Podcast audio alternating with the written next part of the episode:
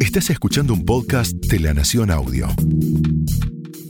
A continuación, Humphrey Incilio, editor de Rolling Stone, te invita a descubrir la identidad de un melómano en La vida circular.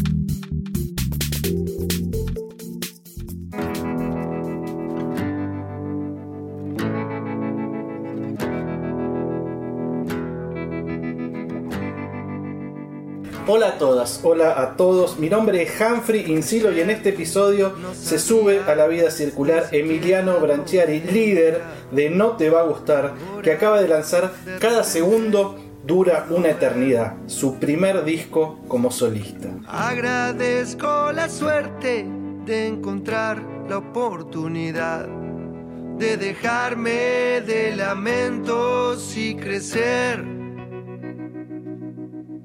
Debo tener presente que todo no se puede arreglar. Evitar lo que no es urgente y con fe en lo que yo quiera.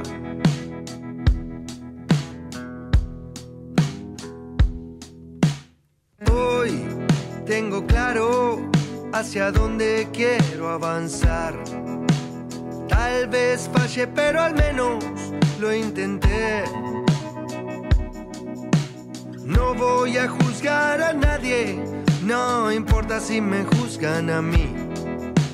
Creo que a esta altura lo logré, pero debo tener presente que todo no se puede arreglar.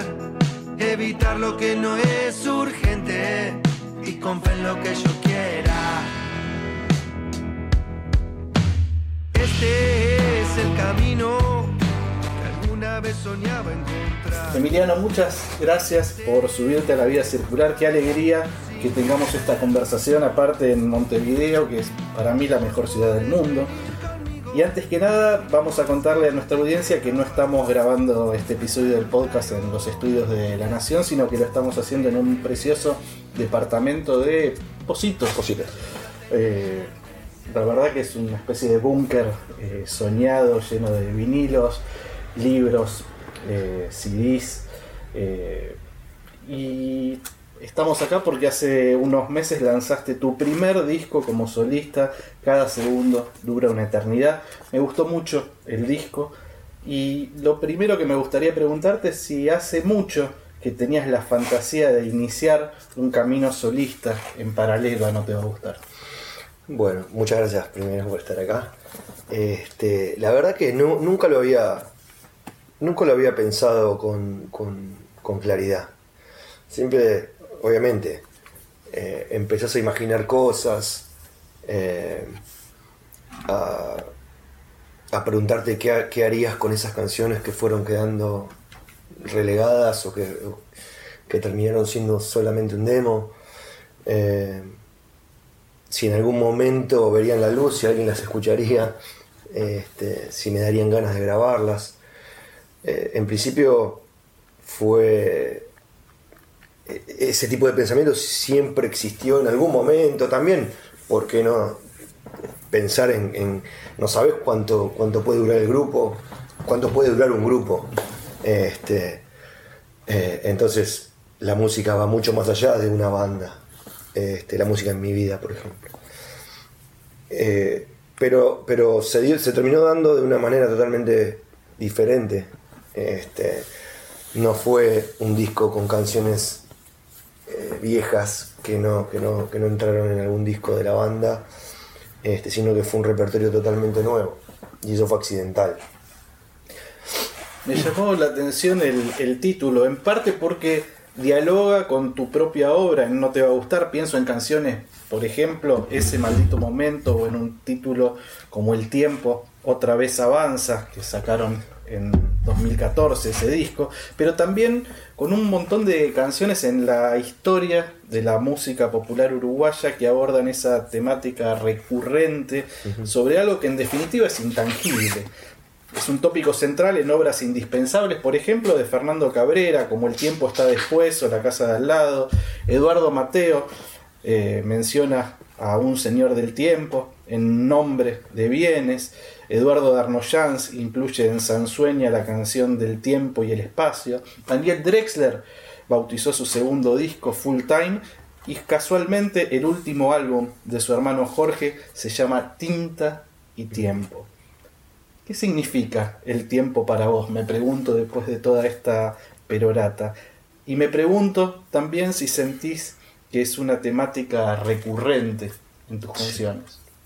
Sí, siento que es una temática recurrente. Me parece el tiempo algo, como decís, intangible, pero de las cosas más importantes dentro de nuestras vidas. El tiempo bien usado eh, es calidad de vida. Por eso te gusta tanto Montevideo. Porque acá dura más el tiempo. Este, eh, y el tiempo a la larga te das cuenta que, tener tiempo eh, se traduce en calidad de vida. Después el, amor es el combustible, obviamente, de, esa vida. Pero, pero eh, el tiempo es es tan importante y, es intangible, pero es tan necesario eh, que sí se ve reflejado en un montón de, me doy cuenta, en un montón de, canciones y de discos y de, eh, en mi caso seguro. En tu historia particular hay una anécdota de tu infancia que contaste un millón de veces, que es el día que tu papá te iba a llevar a ver a Boca y nunca apareció.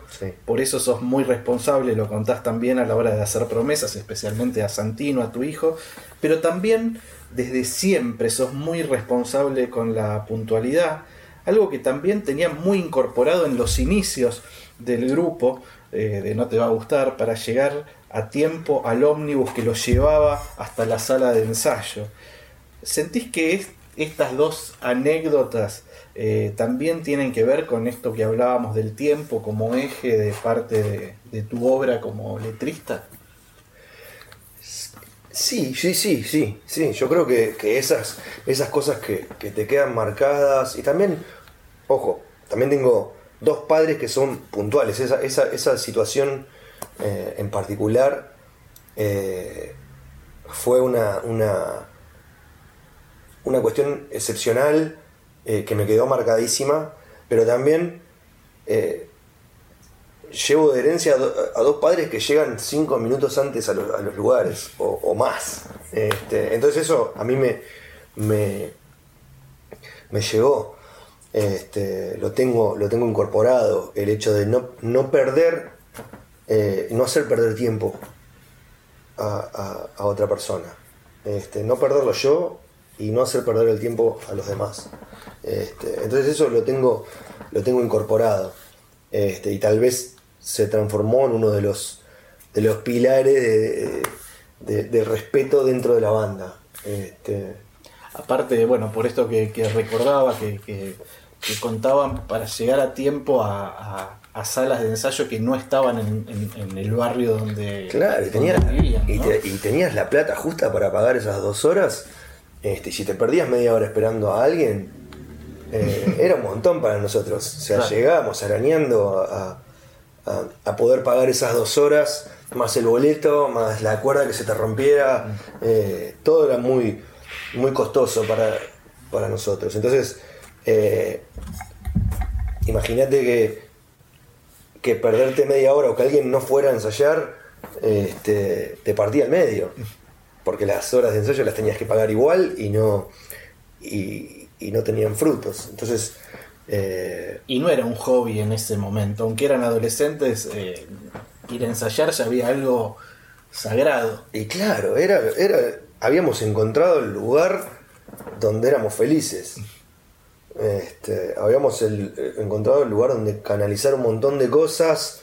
Este, esperábamos el momento que llegara, eh, el momento del ensayo que llegara pronto. Eh, o sea, eh, lo disfrutábamos realmente. Este, nos íbamos con la cabeza, imagínate, ¿no? explotada de ruido. Pero, pero bueno, era lo que nos hacía felices.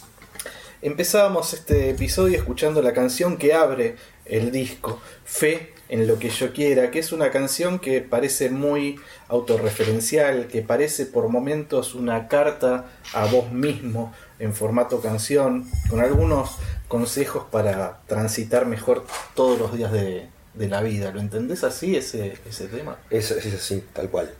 Es así, por eso lo elegí también como primera canción del álbum. Eh, es un disco que se dio en, un momento súper particular para mí y para todo el resto del planeta, este, porque fue escrito eh, en plena pandemia con, bueno, con el disco Luz de No Te Va a Gustar recién grabado, pero con un montón de cosas más para decir. Y entre ellas, eh, esta canción que, es un momento de reflexión, que tuve miles eh, durante ese periodo. Este, creo que todo el mundo o, o, mucha gente le ocurrió, de mirarse, de mirar para atrás, eh, para adelante no se podía mucho porque no, se sabía qué iba a ocurrir, pero, pero sí para atrás, qué vengo, haciendo bien, qué cambiaría, eh, a qué no volvería, qué aprendí, qué estoy aprendiendo en este momento. Entonces, desde ahí sale esa canción y sí, es, una, es, como vos decís, es como una carta a mí mismo este, y por eso la elegí como, como comienzo del álbum. El venezolano Héctor Castillo trabajó en los últimos tres discos de No Te Va a Gustar y también tiene una trayectoria que incluye colaboraciones con Gustavo Cerati, con Philip Glass, con David Bowie, con Lou Reed. Hay un dato ahí. Nunca antes No Te Va a Gustar había trabajado en tres álbumes con un mismo productor. Y no solo eso, también es el productor de, tu disco solista. ¿Qué encontraste en él para convocarlo también a que te acompañe en esta, en esta nueva aventura? Bueno, Héctor, lo que encuentro es un tipo con una cantidad de data eh, infernal, eh, con, con una experiencia con, eh, enorme, con una confianza que yo le tengo y que, y que él me tiene que es un camino súper allanado donde, donde nos somos completamente sinceros y no tenemos ningún problema en decirle lo que no le gusta a uno de lo que está haciendo el otro. Y también ya desde el primer álbum que hicimos con él, con No Te Va a Gustar, que suenan las alarmas, al acústico, eh, el, entender que tiene la capacidad de cambiar, de cambiar, de ayudarte a cambiar la piel este, por esa data que, te digo que tiene. Este, y, que no, ser, no sea siempre el mismo álbum, porque, porque es difícil trabajar con, un productor eh, en más de un disco y que no y que se diferencien eh, eh, en cuanto al audio. Y, él lo, lo, logra ya desde el primer al segundo álbum eh, él, cuando hablamos de que queríamos hacer el, acústico cuando te va a gustar, eh, dijo, a mí me, gustaría porque tengo un montón de ideas, este, y la verdad que, ahí lo comprobó. Entonces, después volvimos a trabajar con él porque sabíamos que nos iba a llevar a otro lugar diferente por, toda la información que tiene, porque eh, tiene una capacidad de trabajo de ser el primero que llega y el último que se va y, y, y, y de de acordarse lo que te dijo, capaz que en el, primer ensayo, eh, o sea, le, está realmente en foco, ¿viste? Enfocado. Eh, totalmente enfocado. Y a mí me encanta esa gente, la gente que está enfocada, por más que no sea una canción que, que, eh, que no sea el artista, porque el artista puede estar mucho más enfocado porque, bueno, está desde, desde, el principio con la canción, porque es tu proyecto, porque le pones todo el amor del mundo.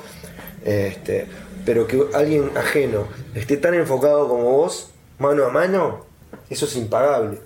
Este, entonces, eh, por todas esas cosas es que, es que decidí hacer esto, que era tan personal para mí, este, con alguien a, quien le tengo plena confianza de que me iba a sacar eh, de no te va a gustar, o sea, en cuanto a, audio por lo menos, este, también a, confianza plena en armar la banda, porque él me dijo, eh, vos queda tranquilo, yo te armo una banda ya, este, para estas canciones, que va a estar buenísima.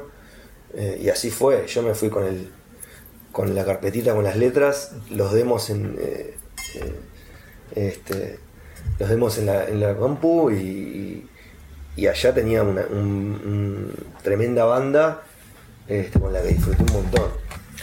Bueno, estuve viendo el, el diario de la grabación del disco que está en tu canal de YouTube, un diario audiovisual, un documental con microepisodios que aparte tiene una realización bellísima.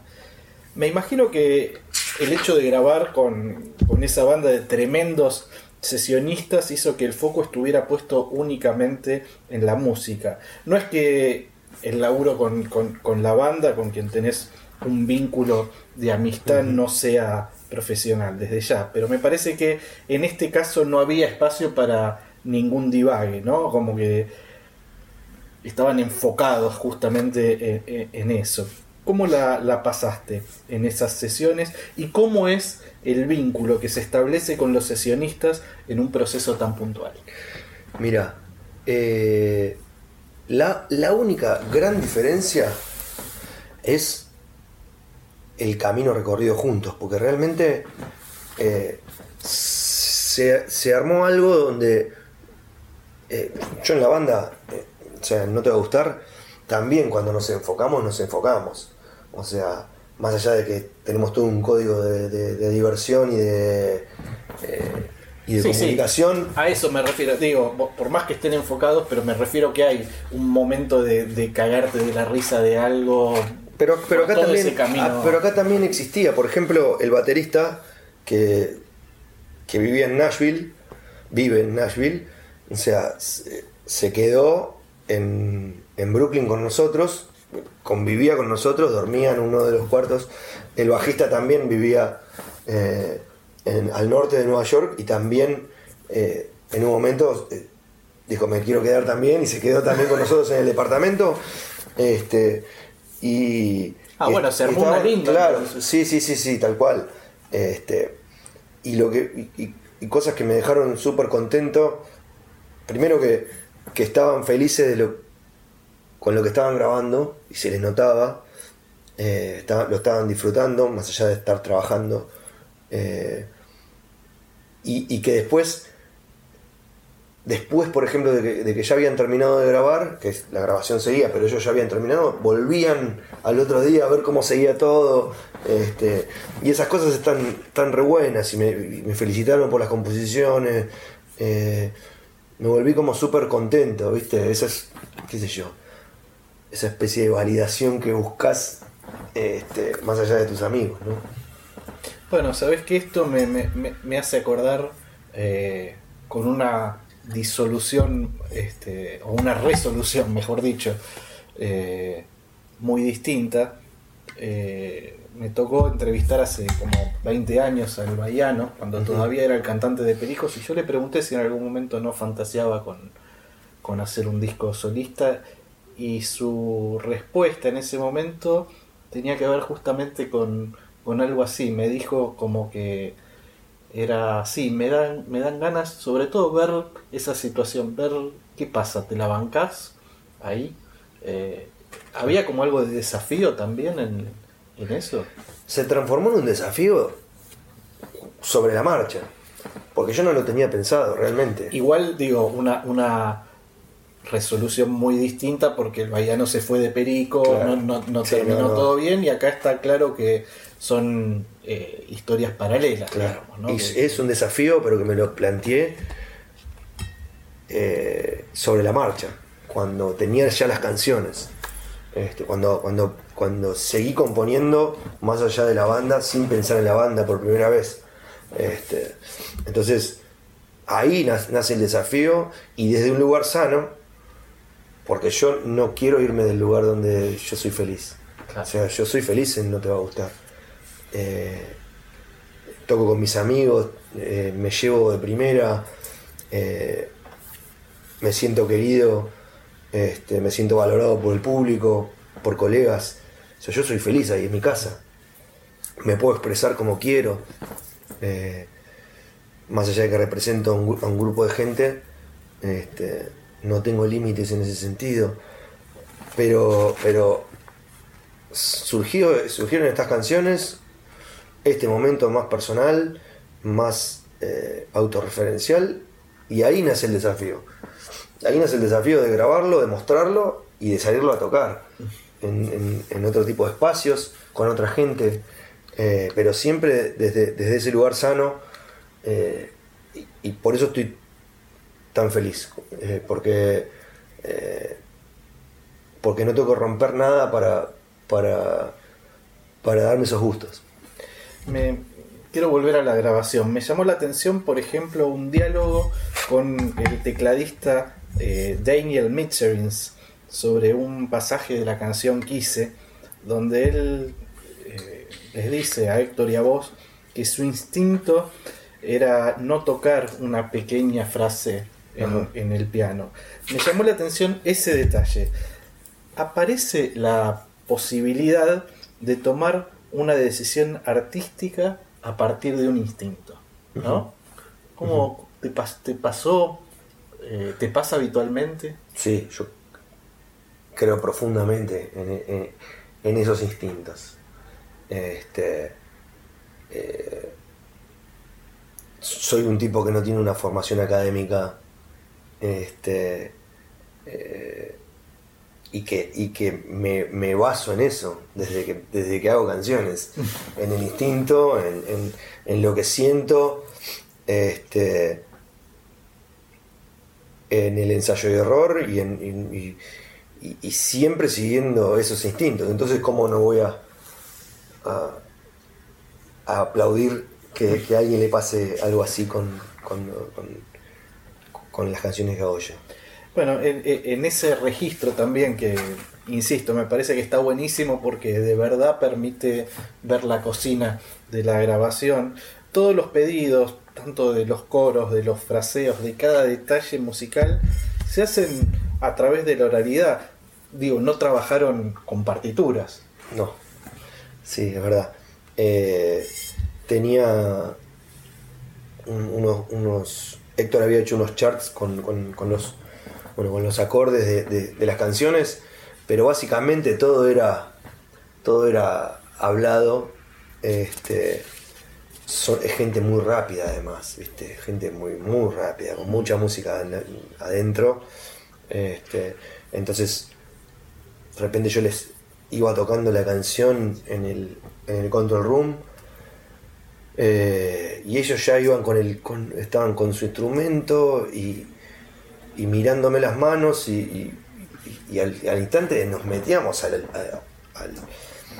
la, sala y a los 10 minutos ya estábamos tocando este, eh, una maravilla, la verdad, una maravilla trabajar con gente, con gente así. Eh, pero sí, era, era todo muy hablado y también con mi inglés rústico, imagínate que todo era, este, yo le decía a Héctor, Héctor traducía más rápido, a veces yo hablaba un poquito en inglés, me entendían un poco, después no, este, pero todo era muy, eh, muy hablado, como decís, y cantado. Vamos a escuchar una de las canciones del disco, otra de las canciones del disco de esos días.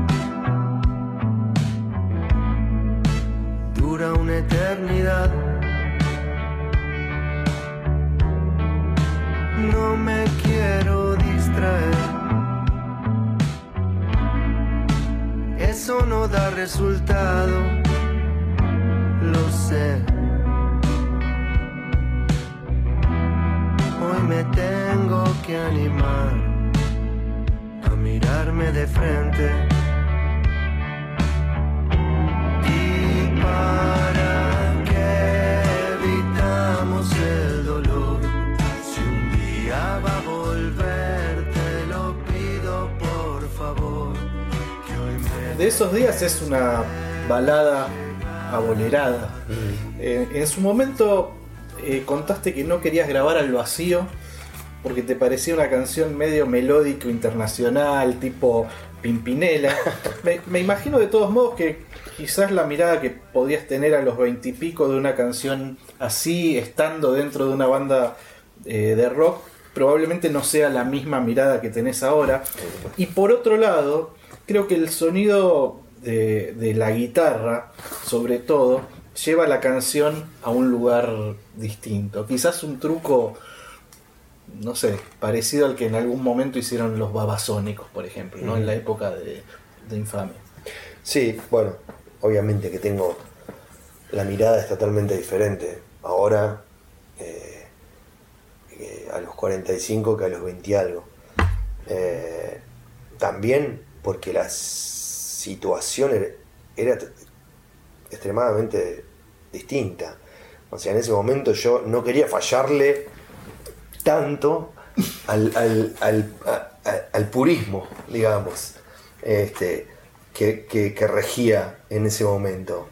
Este, eh, una banda de rock tenía que cumplir ciertos cánones este, y nosotros ya estábamos saliéndonos. Eh, entonces, venía por ahí la cosa. Este, era más algo externo que, que- que- que lo que yo sentía eh, en particular con una canción como Al Vacío. Este, y hoy día tengo, imagínate que tengo cero prejuicio este, con una canción así. Este, tendría un poquito de miedo en ese momento, este, pero que duró muy poco. Eh, y esta canción, bueno, es la de esos días, es la que da, eh, la que una, fra- donde una frase da el título al álbum. Este, y, y es una canción que habla de un lugar que, que es muy común. Eh, eh, es mucho más usual de lo que a veces creemos. Sea, esos momentos en los que el, el tiempo no avanza, en los que empezás a, a pensar, a replantearte cosas, a, no poder salir de la angustia, eh, a querer que, que, que, que se haga de día pronto, este, eh, y, que, y que te pasa y eso no, no, no te esquiva por más que te dediques a lo que te dediques, este, por más que tengas lo que tengas, que hagas lo que hagas. Este, eh, entonces, creo que es que era la canción, es la canción como más, con un sentimiento más general, y por eso me gustó para, para el título del álbum. Eh, de algún modo esta, esta situación tiene que ver con algo que viene pasando, te diría hace un tiempo, pero en las últimas semanas hubo muchos casos de artistas que hablaron de, de situaciones vinculadas a la, a la salud mental y, y otro tipo de, de cuestiones. ¿Notás el link entre, entre hacer esa una canción así, un poco lo que decías vos también, que estés en la situación Sí, que- claro. Sí, sí, claro. O sea, eh, de situaciones particulares mías a situaciones de gente que, que conozco. Eh, es un tema que, se ha dejado de lado eh, durante años. O sea, que no se le presta la atención eh, que, que- se, que se debiera, porque realmente es muchísimo más común de lo que se habla. Y, y tantas veces uno ha pensado, pero si no, me falta nada, eh, me pasa esto que, es buenísimo, que todo el mundo le gustaría tener, eh, que todo el mundo le gustaría que le pase, este, eh, tengo gente que me quiere, qué sé yo, un montón de cosas. Así todo, te metes en, en agujeros de los que no puedes salir. entonces, me parece vital, vital que se empiece a hablar, que se empiece a, tocar el tema. Este, porque a veces hasta ni siquiera podés ayudar. o sea, genera tal impotencia si te pasa o si le pasa a algún ser querido. Eh, entonces hay que empezar a destrabar esas cosas porque eh, es un tema mucho más importante de lo que la gente. Sí, pensaba, digo, entre tantísimos casos, ¿no? Pero acá en Uruguay el, el- caso de, de Revela, ¿no? El, el- director de, de 25 watts, de whisky, uno de los directores que había revolucionado la escena y que, si lo pensás, era un poco esa situación. Digo, que qué mejor le podía ir a un director de cine que a él en- en un país en el cual él revolucionó eh, el cine y bueno, tomó una decisión eh, terrible que, que es medio incomprensible y que tiene que ver con esto. ¿no? Ni hablar, ni hablar, ni hablar. A mí me tocó de cerca, con familiares cercanos, eh, este, y,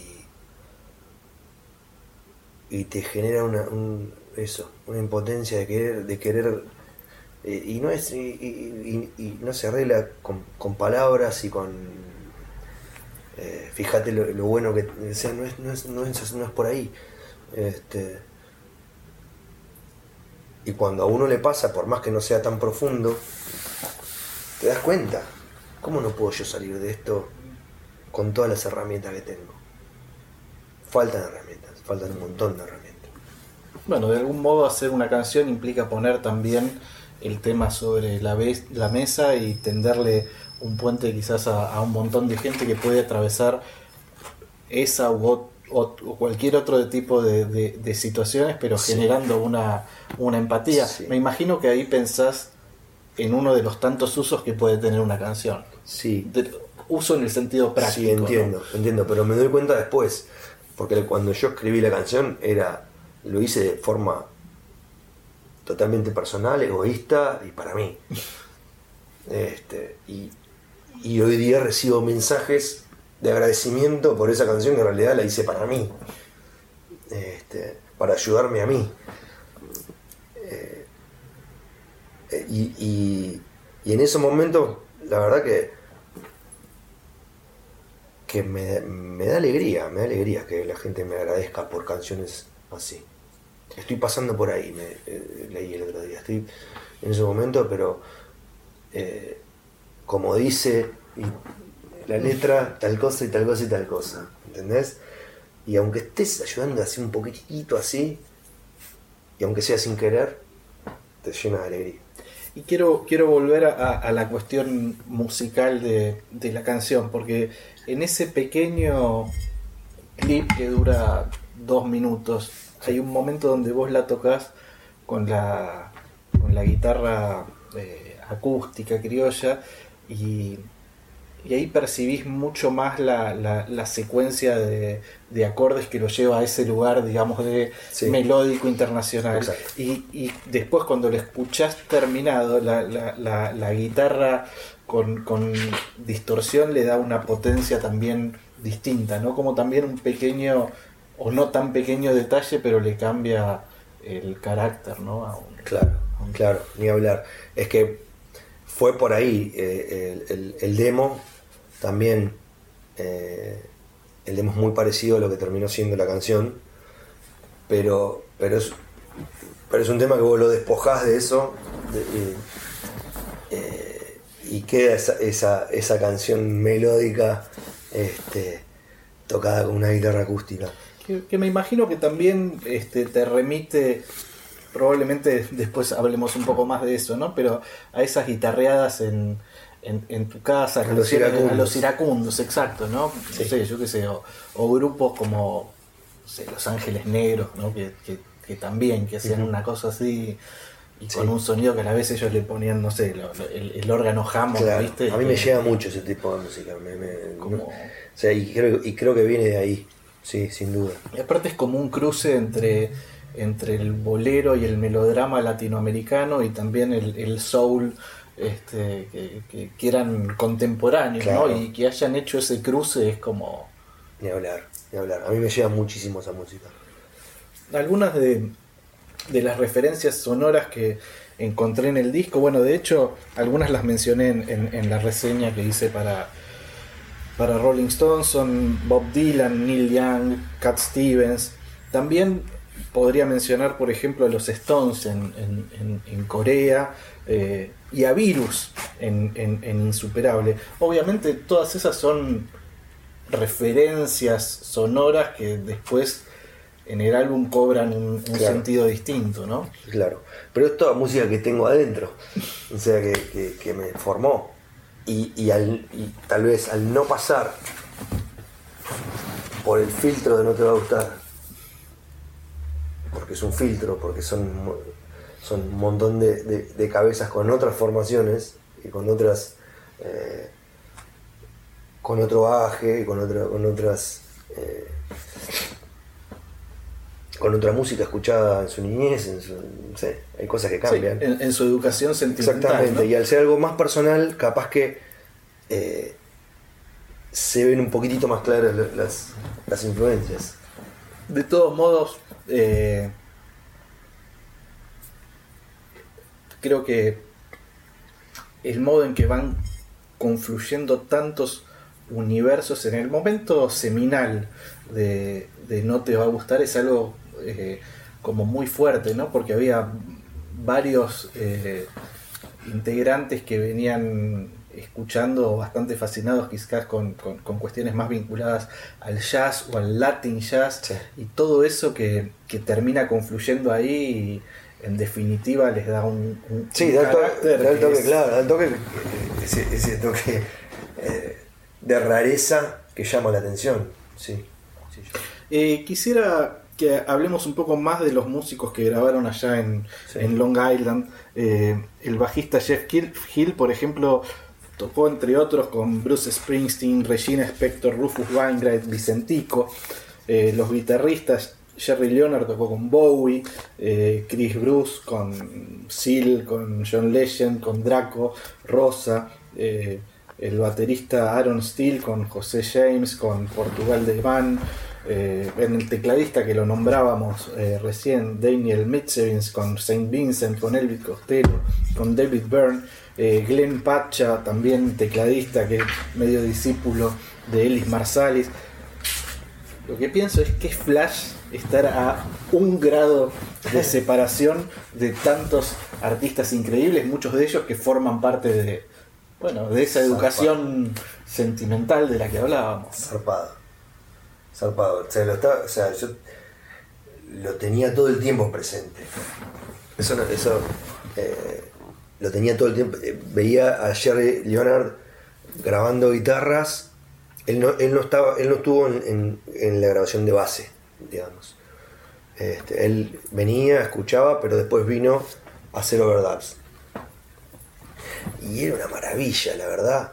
Eh, verlo, verlo trabajar, este, pensar en Bowie, este, eh, la, Kat también, que fue la que vino a hacer coros, este, también era corista de, corista de Bowie, eh, impresionante, una onda eh, maravillosa. Con el que más pegué onda fue con el bajista, este, que, también, canta. Sí, también canta, tocó el, tocó el cello, este, con trabajo, el Fender Six, que es el que usaban los Beatles, eh, que es como una especie de guitarra guitarra bajo, este, que yo nunca había visto, nunca había visto uno eh, en vivo. Eh, pero, pero era con el que más intercambiaba, ¿viste? Este, el baterista con el baterista con Aaron también, obviamente, porque de la batería nace todo, este, del grupo, pero, pero era, era más explicarle lo que yo quería que intercambiar. Y después Chris, que es, el, que es el guitarrista base y que tiene un par de solos también, pero que es el guitarrista base, eh, tiene una musicalidad también adentro. Y él, era bajista y lo obligaron a tocar guitarra. Imagínate, lo obligaron a que sea guitarrista por, este, por, la, por la mano derecha que tiene y el buen gusto. Bueno, y también tuvo una, una pata local la grabación porque en Montevideo completaron coros Florencia Núñez, Federico Lima, el socio, y Sebastián Prada. Eh, ¿Cuál fue la decisión, digamos, de, de- de sumarle eh, la pata local? Y lo que pasa que los coros en español yo los tenía que hacer con gente que hablara el idioma. Yo no podía ir y pedirles eh, A los a, gringos. a- que- claro, a Jeff o a, o- o a Catherine que, que cantaran en español. O sea, eh, y tampoco quería hacerlo yo. Eh, podía haberlo hecho y cantar yo, yo los coros, pero es- no, no me gusta eso. Este, sí canté coros, pero, pero está bueno que mi voz, eh, cuando hago coros, esté bien metida este, y, y- y se note que estoy cantando con otra gente. Entonces, convoqué a la gente que sigue, que la clava al, al ángulo acá y que, que son grandes cantantes eh, y que me encantan y Bueno, con ¿y los qué- que me llevo de primera. ¿Qué aparición aparte la de, bueno, puntualmente la de Florencia Núñez, ¿no? En la escena de, de la, de la música uruguaya me parece que es como Sí. una revelación tremenda, aparte con inquietudes que van allá, más allá de las canciones, digo, hizo toda la, la película, el documental de la canción rochense y Ahora está grabando en el estudio nuestro. Sí, una maravilla, la verdad. Eh, de, esas, de esas apariciones que, que, que- te cambian, que te cambian el, lo, que ya, lo que ya existía, que te lo cambian y que te, que te traen aire nuevo. La verdad que eh, cuando pasa eso es que festejarlo. Eh, para las presentaciones en vivo armaste una banda local con el bajista Enrique Checo Anselmi, los guitarristas Gonzalo Vivas y Lula Isnardi, la tecladista Lucía Romero, qué discazo que hizo Lucía también, tremendo.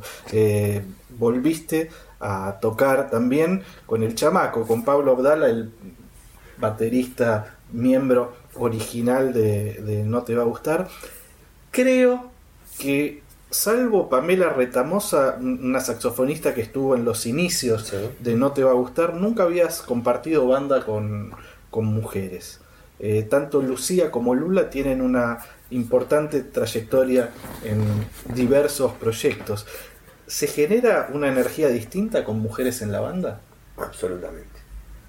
Sí. No, no había tenido, salvo con Pamela, eh, compañeras fijas. Sí habíamos hecho cosas con mujeres, eh, varias veces con No Te Va a Gustar, eh, y cosas, mm, eh, sobre todo en los últimos años, también prolongadas en el tiempo, porque hicimos varios shows con... con chicas que, que nos acompañaban en, en cuerdas, en guitarra, en el acústico sobre todo, este, y donde salimos de gira juntos, este, pero no eran parte de la banda, y esto sí es ya desde el minuto cero, y cambia un montón la energía. La energía, la, la sonoridad, este, y está buenísimo. O sea, se da algo distinto, diferente eh, y sumamente disfrutable. Y La fue- está buenísimo. Fue una, eh, me imagino que fue una elección consciente. Sí, sí, sí, porque también eso lo, eh, me ayudaba también a alejarlo de no te va a gustar. Eh, a nivel sonoro, a nivel visual, a nivel energético. este, entonces todo lo que me lleve, me, me, me separe un poquitito de eso, este, para mí y para el público, para mí estaba bueno. Y hablando de, de energías, eh, ¿sentís que es una banda de sesionistas o, o se va armando de a poco la No. dinámica de banda? Totalmente no, no es una banda de sesionistas. Son, eh, es gente que le pone un amor increíble al, al proyecto. Se armó un grupo, más allá de, de- de- de que, de que todos vienen de lugares distintos, salvo eh, el checo, el chamaco y yo, que, que venimos del Liceo 10 y somos compañeros desde, desde la adolescencia. Este, se armó un grupo donde se formó un código de humor, de, de- comunicación, donde se extrañan, este, donde se divierten. Yo, obviamente yo también soy parte, pero a veces me abstraigo un poquito para mirar y los veo disfrutar eh, en todo momento, desde los ensayos eh, hasta cuando salimos de gira. este, hasta en el grupo de WhatsApp, eh, y que se extrañen y que se fomente, eh, se fomen- se fomenten espacios para juntarnos. El otro día ocurrió que hacía un rato que no nos veíamos, porque yo me había ido de gira con No Te Va a Gustar y habían, bueno, eh, y, y- y bueno, cuando nos vemos, cuando nos vemos, cuando nos vemos, eh, nos fuimos a la casa de Lula, la, la- la- la guitarrista, hizo sushi casero. este, eh, la verdad que, está buenísimo que, eso pase, a mí me, fascina que eso pase, que se lleven así y le pongan tanto amor al proyecto que quieran que llegue el momento de tocar, que, llegue el momento de juntarse. Este, está genial para mí. ¿Y cómo es volver a compartir un escenario, un proyecto con el chamaco después de, de tanto tiempo? Y hablando del chamaco, también contame si viste Mateína, su eh, ópera prima como, como director. Sí, la vi. Él tiene una. un- en cuanto al, al- al audiovisual, él tiene una un ojo y una y, que la música también lo, lo- ayuda. Este, de hecho, él fue quien editó esos cortitos de, de YouTube. Este, si bien no, y, y eso que no lo filmó él. O sea, este, él dirigió el, el producto final eh, y tiene una musicalidad este, y una forma de mostrar las cosas que está buenísima.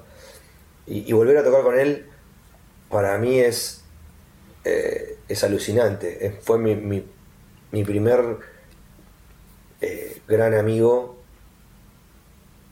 desde que yo me vine a vivir a Uruguay. Este, fue, él era, yo era el argentino, él era el mexicano. Eh, fue en primero de, de secundaria. Este, él llegó unos días después que habían empezado las clases, se sentó al lado mío y desde ahí no nos separamos nunca más. Este, obviamente que después la vida nos, eh, nos puso en lugares diferentes por una cuestión de que él dejó de tocar en la banda, pero viste esas personas con las que tenés una conexión extra, eh, que no hace falta verte todos los días o, o podés pasar meses y cuando volvés a los, al minuto y medio es lo mismo que el primer día, o sea, es la misma comunicación, el mismo eh, todo. Eh, bueno, me pasa con él, no, no sé si me pasa con alguien más. Entonces el hecho de volver a tocar juntos para los dos fue una alegría, siempre fue algo que teníamos pendiente, pero no sabíamos cómo se iba a dar. Yo no, no sé si tenía eh, en principio la energía para armar este, armar una banda como, como cuando tenía eh, 16 años. Este, pero al darse ese- este proyecto, este, fue la primera persona que pensé. Y se copó enseguida. ¿O lo tuviste que convencer? Sí, no, no, no. No, enseguida. Este, y, y es como. Él y el checo eran como. como. como el lugar seguro, mi lugar seguro. ¿Entendés? Después, obviamente, podía tocar con, con otra gente con la que no hubiera tocado nunca. Pero ellos dos son como. como el refugio, ¿viste? De ahí partía. Vamos a escuchar sirenas y seguimos. aparece de repente. Cuando llego, ella se va. Ah. Cabellera color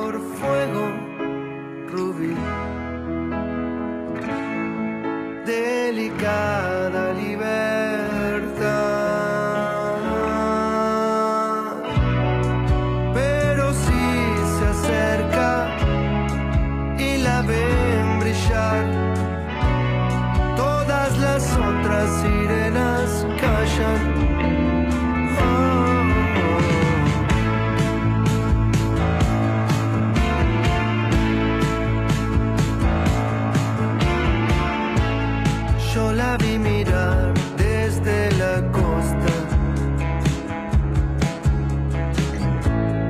que pudo ser casualidad.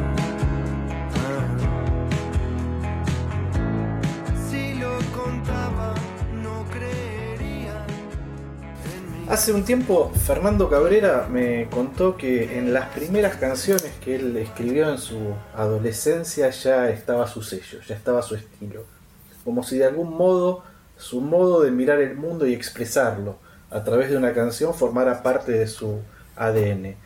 ¿Cómo fue en, tu caso? ¿En qué momento sentiste que tenías un estilo, una voz propia? Yo creo, visto ahora a la distancia,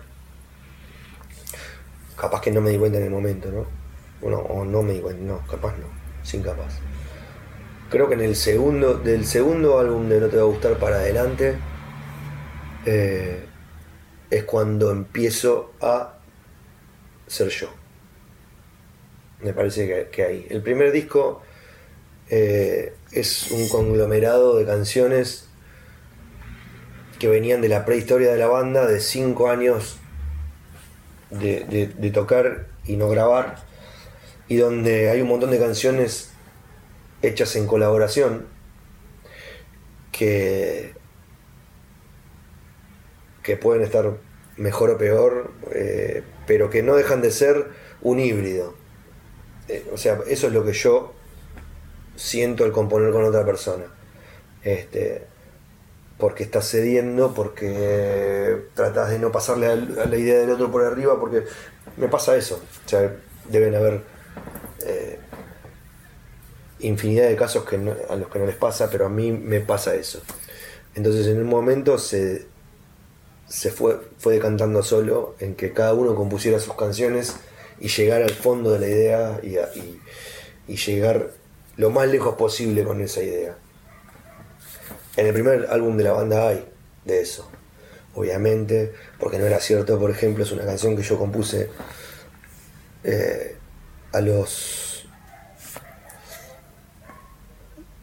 y a los 20 años eh, y es una canción absolutamente mía y, me reconozco en ella y hasta el día de hoy la sigo sintiendo de la misma forma pero creo que a partir del segundo disco ya eso se empieza a desarrollar eh, y, y empiezo a tener una identidad sin querer, pero, pero empiezo a tener una propia identidad como compositor. Alguna vez dijiste que la letra de Nada fue en vano era la más autorreferencial que habías escrito. ¿Sentís que con las nuevas canciones, con tus nuevas canciones solistas, cambió? Bueno, se agregaron más, este, porque como, como decíamos recién, este, en lo que yo quiera eh, es una especie de, de, refresh de, aquella Nada fue en vano. Este, ahora que lo pienso, ¿no? O sea, no lo había pensado hasta ahora. Y hay un, hay un modo de componer para uno mismo. Digo, hay una fórmula para hacer las canciones para la banda. Eh, no sé, pienso si puede tener que ver hasta con con una cuestión más arquitectónica después, ¿no? Con, la instrumentación o, pensar que, la proyección que da la, masividad de la banda ya va a ser distinta. Eh, ¿cómo, se maneja eso? Eh, no existe una fórmula, pero sí en dónde tenés la cabeza cuando estás haciendo la... O sea, porque estás... E, empieza una canción hacer, una canción y generalmente eh, empiezo con lo más básico, lo más primitivo, que son acordes, melodía, eh, tratar de ponerle letra a algo que estoy, en lo que estoy interesado, eh, pero después eso se empieza a transformar en los demos que yo grabo en mi casa. Y ahí es donde empiezo a pensar, me imagino en el escenario. Siempre me estoy imaginando en el escenario. Este, hasta ahora con mis compañeros de siempre, este, con, la, con, la banda, y ahora tengo dos, mundos, este, donde las canciones, las composiciones van a decantar solas para qué lado van. Este, pero, pero ahí cuando empiezo a, maquetear, a demear, me divierte mucho hacer eso eh, en, el estudio eh, casero, digamos. Eh, y ahí empiezo a imaginar, eh, empiezo a imaginar una línea de bajo y la empiezo a imaginar en, eh, tocándola en vivo. Este, después hay canciones que ni siquiera terminamos tocando, las tocamos una vez cuando las presentamos y listo, pero, mm.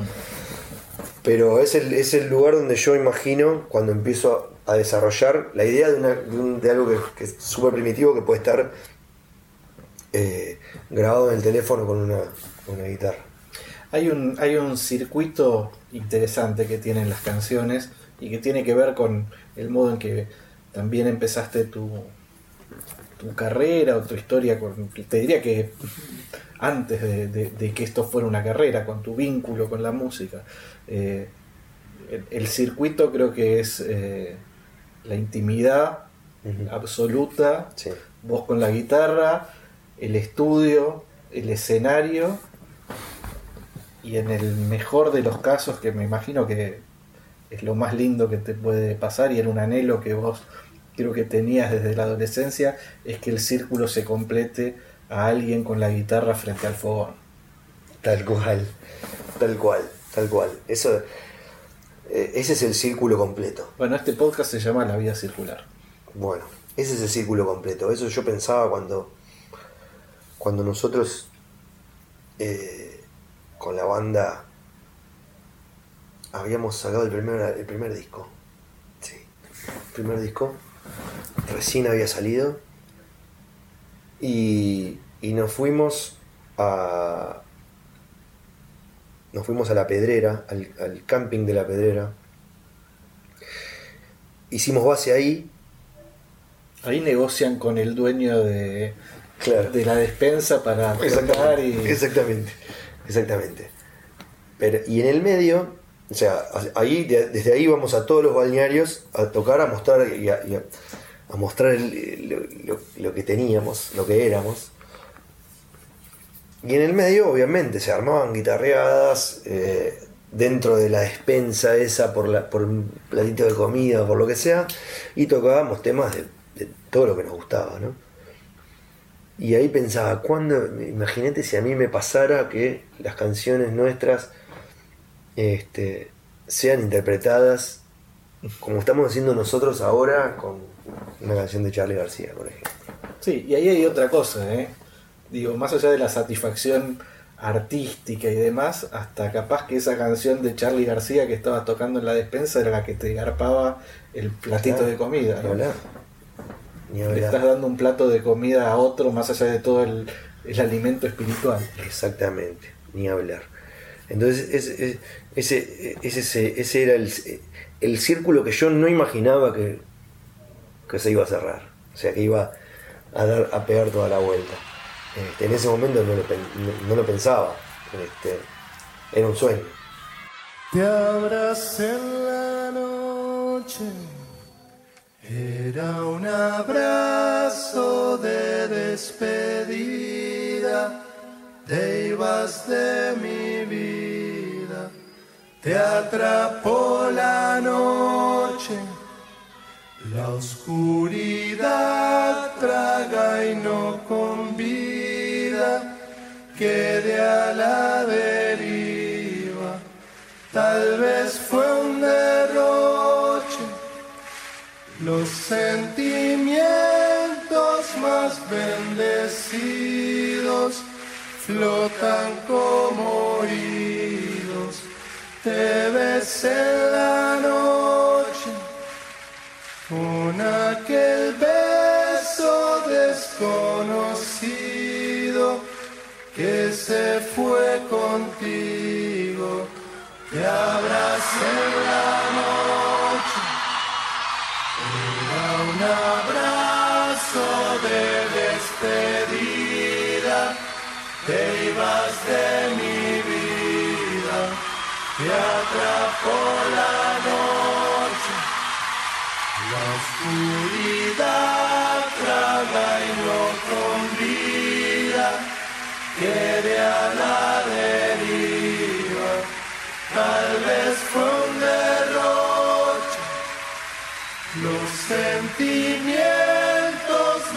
bendecidos flotan como oídos, te ves en la noche con un sabor desaparecido que se fue contigo.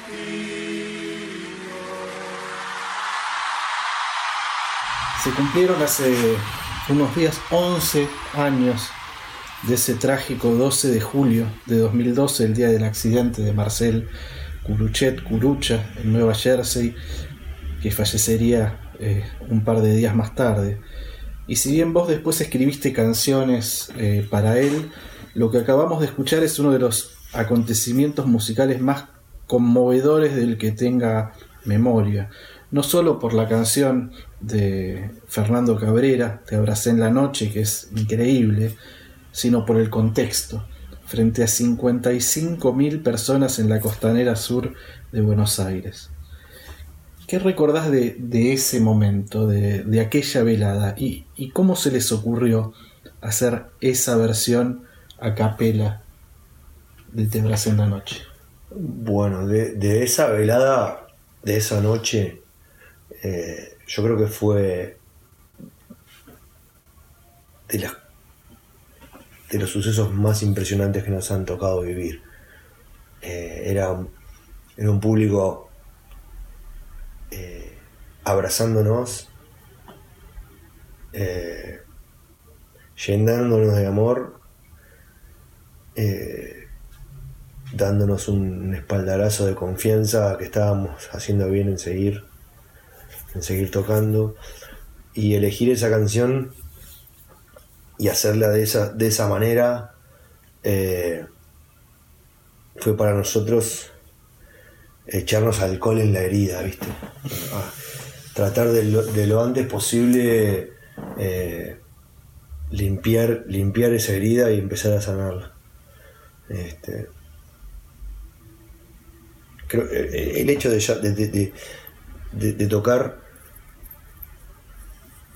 ya de tocar en vivo ya era para nosotros algo así y, hacer esa especie de, homenaje y de eh, y de pararnos ahí en, a capela, hacerlo eh, con toda esa gente, eh, era eso, era, era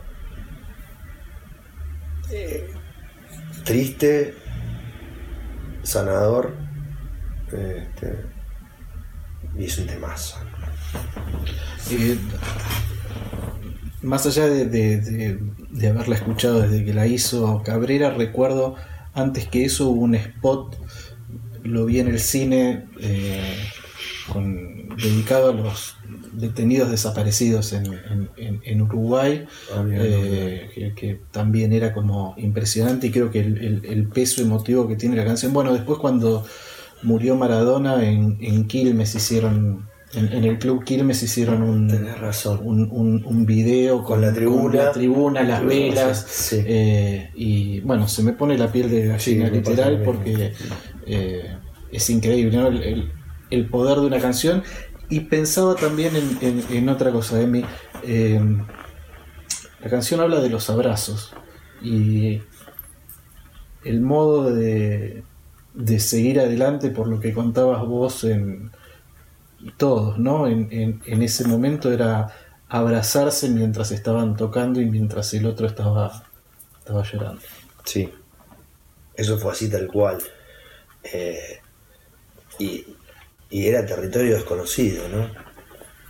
Eh, porque todos creo que hemos, hemos vivido momentos de tristeza, de pérdidas, pero nunca de una manera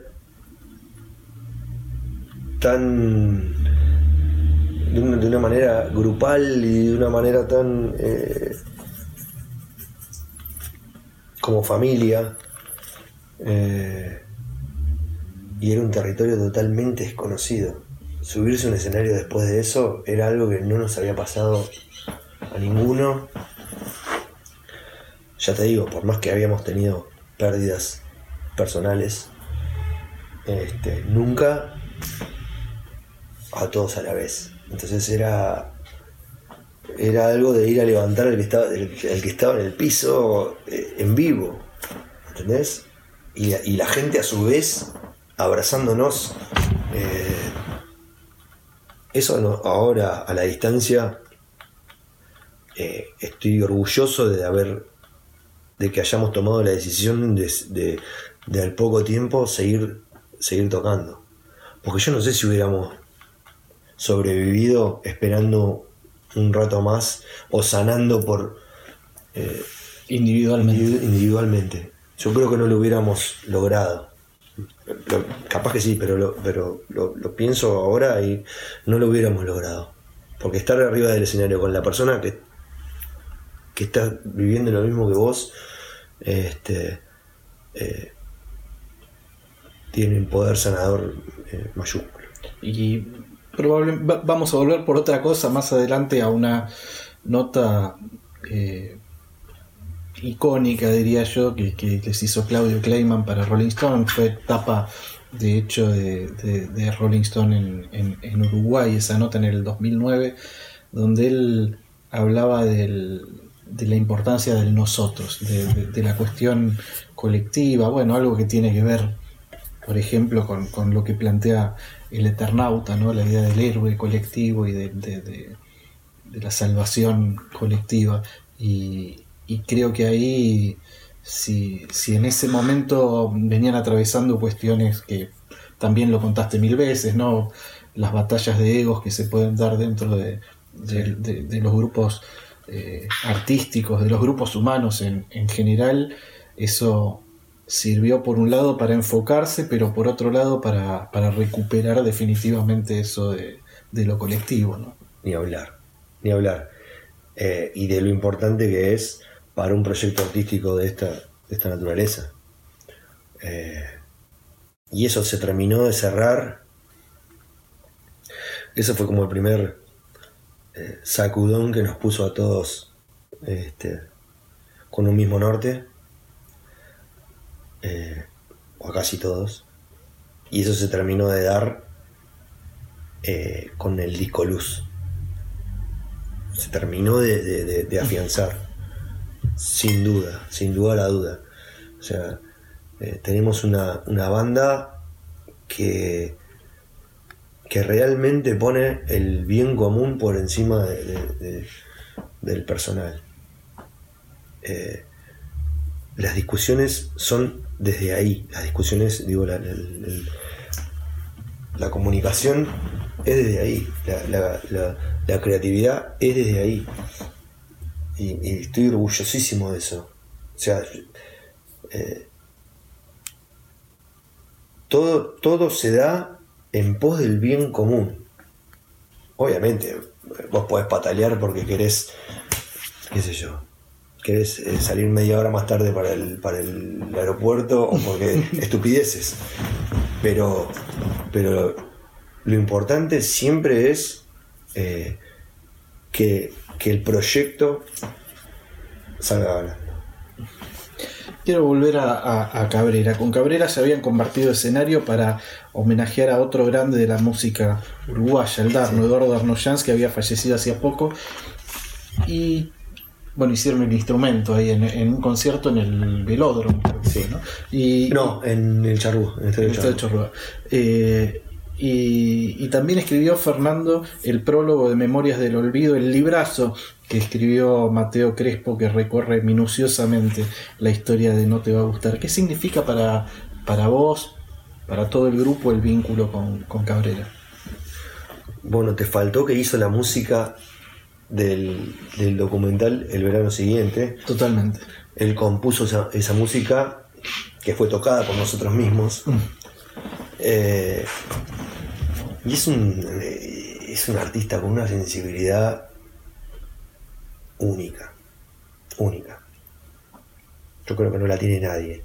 ¿En qué momento entraste al, al- al universo Cabrera? Que es un universo, digamos, si bien él, él- él en los 80 había tenido como una etapa bastante rockera, pero es como un palo bien distinto, ¿no? Al- a- bueno, en, en Sí. realidad hay algo que decía Cabrera que, que- que- que es bastante cierto, que en Uruguay cada apellido es una especie de universo musical propio, ¿no? Pero en el caso de él es... Yo no recuerdo cuándo fue. No recuerdo cuándo fue, pero creo que lo vi. O sea, ya- obviamente que ya lo tenía y lo, y lo, y lo escuchaba, pero una vez lo fui a ver en un barcito, eh, no sé si era Espacio Wambia, y a verlo tocar a él con su guitarra y me generó algo que no me no me había pasado nunca. No sé explicarlo. No sé explicarlo. Eh, él con su guitarra, sus canciones, eh, esa, esa, dinámica que tiene, que te va llevando, te va llevando, te va llevando. Eh, yo nunca lo había. Lo había. o sea, lo, había ido a ver en ese momento porque dije, bueno, me gusta Cabrera, voy a, pero nunca había sentido lo que sentí con otro artista, este, solo con su instrumento. Eh, creo que ahí eh, se me terminó de meter. Este, y, hoy día, qué sé yo, lo vemos, nosotros cuando, cuando hicimos la música del documental, él no quiso cobrar por el trabajo. Era, o sea, nosotros lo, que queríamos que él trabajara y él dijo, no, yo no, no, no quiero. Este, bueno, y le, y le regalamos una guitarra, le trajimos, le trajimos una guitarra de caja, una Gretsch, este, de Estados Unidos, y, se la regalamos como agradecimiento. Y hoy día lo veo, o sea, lo veo en, lo veo en la tele, lo veo en las redes, tocando con esa guitarra, y me genera algo que no, no sé cómo, cómo, cómo explicarlo. Es como que estamos un poquito ahí con él, ¿entendés? Eh, pero ya te digo, es, una, es, un artista de una sensibilidad que, inusual, inusual. Eh, letras, armonías, melodías, este, en esa personita. Con muy pocos días de, diferencia cumplieron 80 años dos de los músicos más talentosos de, podría decir del Uruguay, podría decir del Río de la Plata, podríamos decir de Iberoamérica, en realidad para mí de todo el mundo. Me refiero, claro, a Hugo Fatoruso y a Rubén Rada. Ambos han colaborado con No Te Va a Gustar. De hecho, tengo entendido que Rada pasó los primeros demos en un programa de radio que se llamaba Radar, que tenía él, y después los invitó a la tele. Y ustedes han grabado con ambos. Eh, me preguntaba, por un lado me imagino la satisfacción de haber hecho esas colaboraciones, pero también por otro lado, viéndolos a ellos a esa edad y en un nivel y una y en actividad y en un nivel superlativo eh, debe ser como un lindo no sé modo de proyectar el, futuro no ni hablar ni hablar. Bueno eh, ya desde, desde desde el principio de, los principios, cuando, cuando decís que, él pasó nuestros demos en, en, la radio, nos fue a ver en vivo, o sea, esa, gente que ya... Eh, que es, iba a ver una banda que, que, le contaban que estaba buena y fue, tocábamos en Mundo Afro, me acuerdo, y, y nos dijeron, vino Rada a vernos. Este, Imagínate, ¿no? Nosotros no teníamos disco, nada. Eh, y, después de verlo ejecutar, ¿no? O sea, esa, esa, esa, eh, esa calidad, eh, esa, esa, esa, voz, esa manera de manejar su instrumento, es impresionante. Verlo de al lado, verlo improvisar una canción nuestra y Hugo lo mismo. Este, él, fue de gira con nosotros cuando, cuando grabó en el disco eh, El tiempo otra vez avanza. Fue de gira con nosotros a varios lugares. Eh, y, bueno, tocaba muchas más canciones de las que él grabó una canción con nosotros y después. Que, es clara, ¿no? Que es una canción. No, no, eso, eso, ah. eso, fue recién en el, en el acústico. Ah. Él ya había grabado y cantado en Viajando sin Espada, que es la canción que cierra El, tiempo otra vez avanza. Eh, en esa gira él sale con nosotros. De, después graba Clara en bandoneón. Ah, ok. En acordeón, perdón. Pero él, sale de gira con nosotros, fuimos al Cosquín, fuimos a la a la fiesta de la manzana en Neuquén, hicimos acá Vélez. Este, bueno, de hecho, la actuación memorable de Charlie con nosotros en Vélez tiene mucho que ver con que estuviera Hugo ahí. Claro. No solamente la energía de toda esa gente eh, es la que lo, lo- lo- lo enciende a Charlie, sino también que estaba su ídolo tocando con nosotros. Bueno, cuando se juntan los Shakers en el, en el creo que es año 2006, eh, en esa reunión, hacen en Buenos Aires un par de conciertos. Hay uno que es en el, en el Ateneo, pero hay otro en el Faena, muy íntimo. Y yo ahí tenía, en algún lado los debo tener, pero más allá del registro en sí, tengo la imagen que no me lo voy a olvidar más. Charlie en primera fila, bailando como si fuera un, un adolescente, muriéndose. Claro, él estaba al costado del escenario de, en Vélez. Eh, bueno, de hecho, creo, tengo entendido que es el último show que él toca parado con nosotros. Eh, pero él estaba ahí al costado del escenario. Eh, él tenía un camarín, ¿no? obviamente, pero empezamos a tocar y él viene ahí porque estaba Hugo tocando eh, un montón de canciones con nosotros. Este,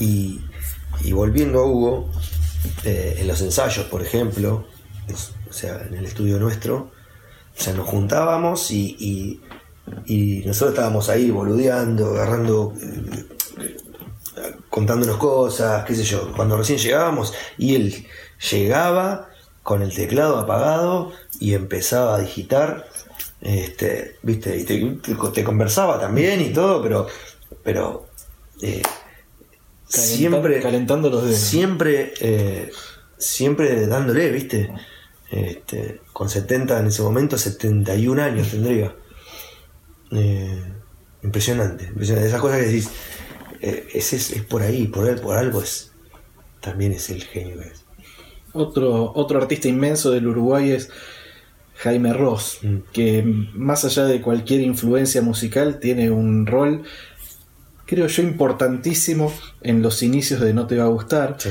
Tengo entendido que por la amistad que tenían con, con los hermanos Ibarburu, que a mediados de los 90 se habían incorporado a, su banda, a, la doble, eh, con Mateo y el chamaco vieron un ensayo general antes de que empezara la gira y que el profesionalismo y la meticulosidad fueron un faro para el proyecto de- de- del grupo que estaban armando. sin duda sin duda nosotros o sea más allá de que tratábamos de ser lo más ordenados posibles eh, y esto que, hablábamos hoy de la, puntualidad, de un montón de cosas, este, que, ya, que ya eran un poquito parte de la banda. Cuando fuimos a ese ensayo general, vimos lo que era ser pro. No- nunca habíamos visto algo desde adentro, de esa magnitud. Y, y nos miramos y decíamos, esto, esto es lo que, a esto hay, hay que apuntar, a esto.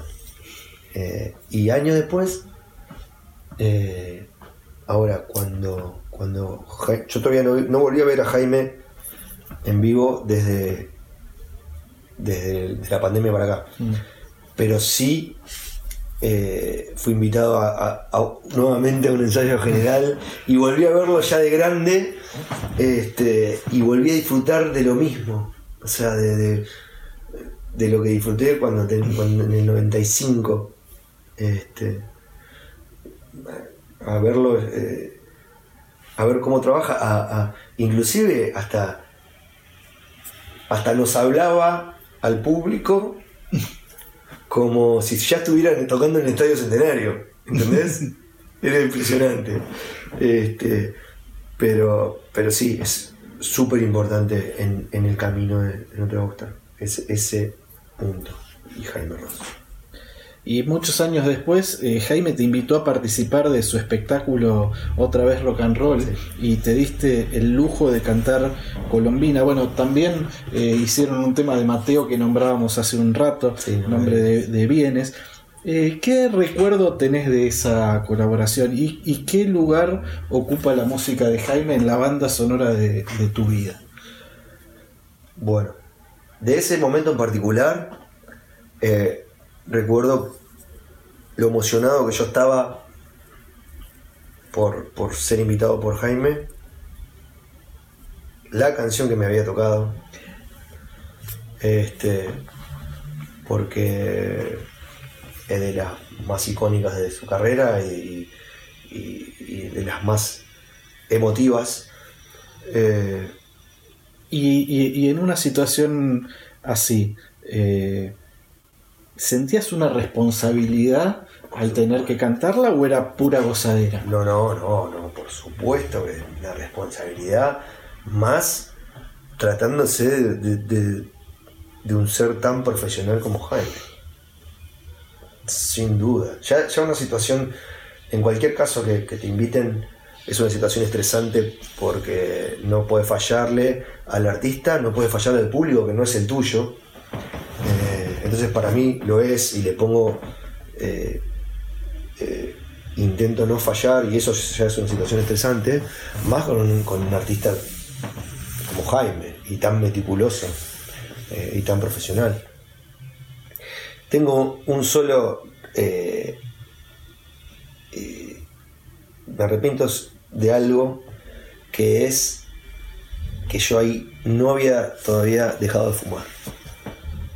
Entonces eh, hay una parte, eh, una parte de la letra que canto bien abajo que digo la princesa.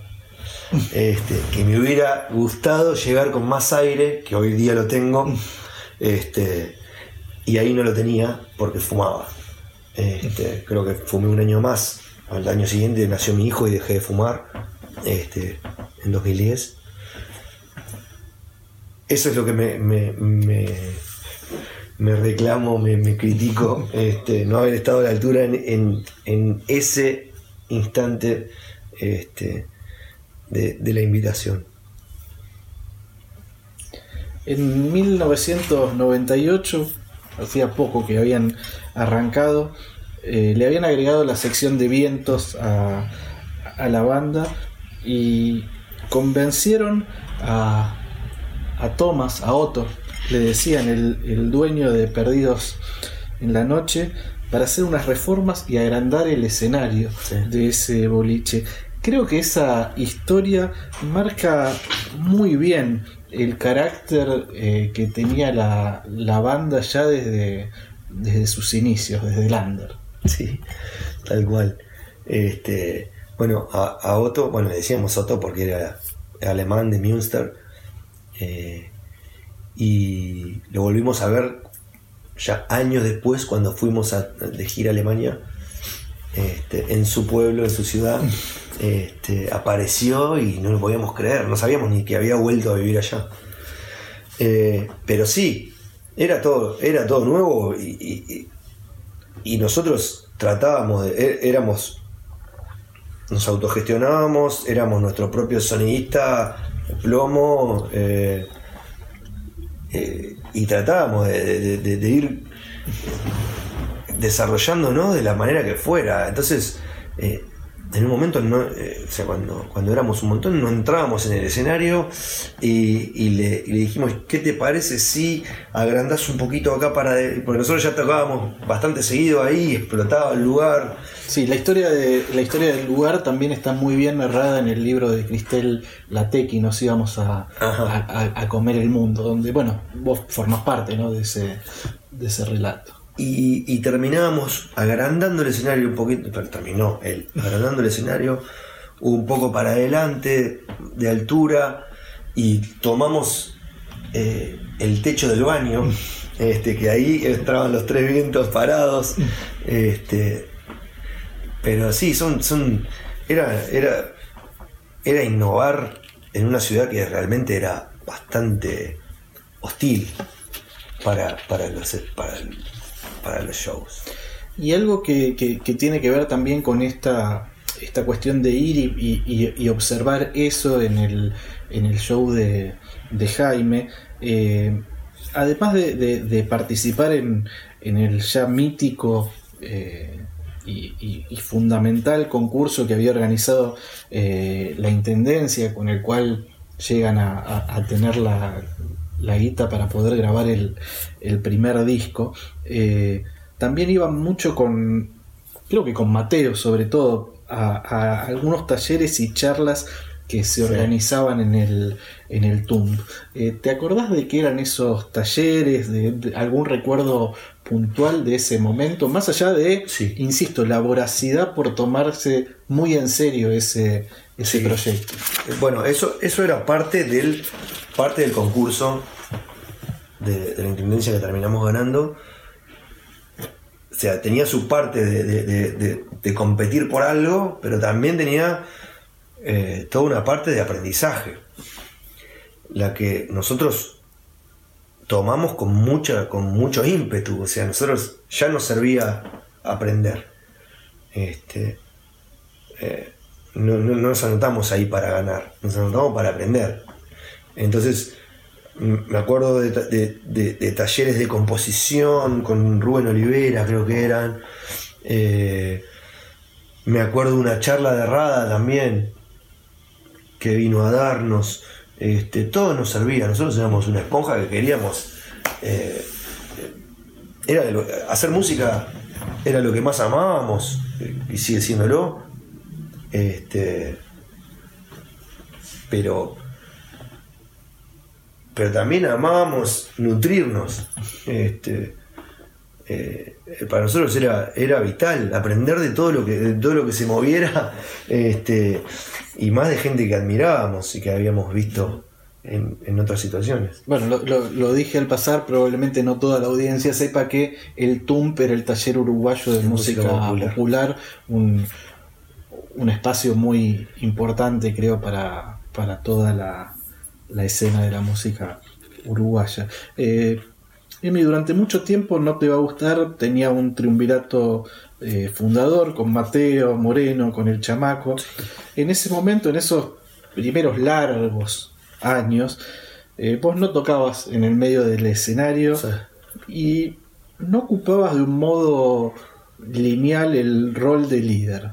Eh, hay un momento que también lo contaron mil veces, que de hecho creo que es el, que le da al nombre al, al sello eh, que es espalda eh, contra espalda, espalda con espalda. Eh, es una charla que tienen con, con, Nico Fervenza, con, el manager de No Te Va a Gustar, también tu, manager.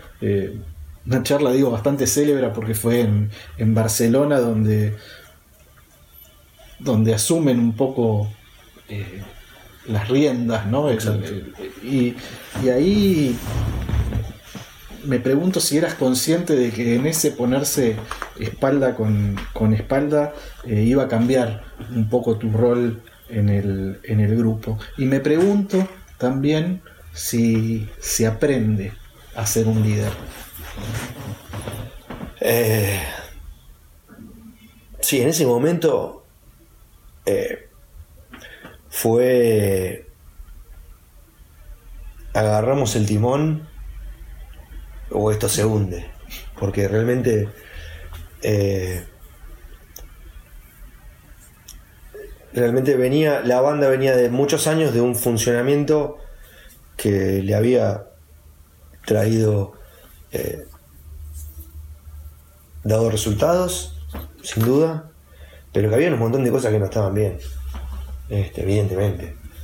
Eh, y y yo me descansaba, o sea, eh, realmente eh, no en la parte musical, porque siempre fue, siempre fue igual en, lo musical, pero sí en otras cosas que, que no me gustaban, como, como, como, hacer prensa yo solo, o qué sé yo que dada mi timidez, yo prefería esconderme o tocar en un costado, o, viste, este, no enfrentaba ese, eso que me tocaba, que ya me había tocado, ya desde el momento en que, en que permití que, me pusieran como, como cantante, que no era algo que yo quería, tenía que asumirlo. Y recién lo asumo en ese momento. Eh, y, sí, esa charla de decir, bueno, vamos para adelante, vamos para adelante, vamos juntos con Nico. Este, y después, obviamente, que eh, también tiene mucho que ver cómo los demás, los que quedaron, ocuparon espacios eh, rápidamente este, y agarraron los remos enseguida. Sí tenías algo, me- parece, por, por, por los cuentos, ¿no? Que, que- que tiene que ver con algo que hablábamos también al principio, que era la cuestión de, de la puntualidad, ¿no? Que no es, no es algo menor en, en el hecho de... Y también como que arengabas a, a- a todo el mundo, los apurabas, bueno, estás adentro y hay... Sí, si estás no. adentro hay, hay, hay un compromiso. el liderazgo adentro siempre existió, pero para afuera era, era como un híbrido, era, eh, era raro lo que se transmitía. Este, porque podés asumir el liderazgo y, y- y seguir siendo un grupo. Pero yo no lo asumía para afuera. Este, eh, no, mi, mi personalidad no me, lo, no, me, no me ayudaba y yo me descansaba en eso. Este, pero para adentro siempre existió. Hay algo que, que muchos años estuvo presente en la banda. Ustedes le decían la burleta. Hoy que el bullying es condenado socialmente y también que tienen unos años más. ¿Cambió un poco esa dinámica de la burleta? ¿O todavía hay algo de tener 15 años cuando te subís al micro de gira y, Es- y- y salís a la ruta? Es absolutamente igual. Igual, igual, igual, igual que antes. Lo que pasa que eh, no llega a ser bullying porque porque el que no quiere que, se- que se lo moleste no se lo molesta. Bueno, hay un gesto de madurez que No, no, por supuesto. Eso quizás en, quizás en, en los comienzos eh, volaban todas las cabezas. Esto era, era- ahora es el que el que sabes que no le, que no le interesa eso, se, se divierte desde afuera. Este, y los demás ponemos la cabeza a propósito para que, o sea, viene alguien eh, de los que, los que se divierte de esa forma y, y cuenta algo que hace que todos los demás, eh, ¿entendés? Y se genera, se genera eso, este, pero es totalmente consensuado. O sea, no, no se violenta eh, eh, con el humor a nadie. O sea, eh, puede ser alguna estupidez, alguna pavada, pero no, pero, pero el que está ahí es porque quiere estar. El que era tremendo era, era Piazzolla, no sé si sabes No. las historias. Uf. No, no, la cantidad de maldades que, que hizo Piazzolla y, y el Pipi me dijo que era Pipi Piazzolla, no el nieto de, de- de Astor, me dijo que era una cosa que él no, no le gustaba para nada.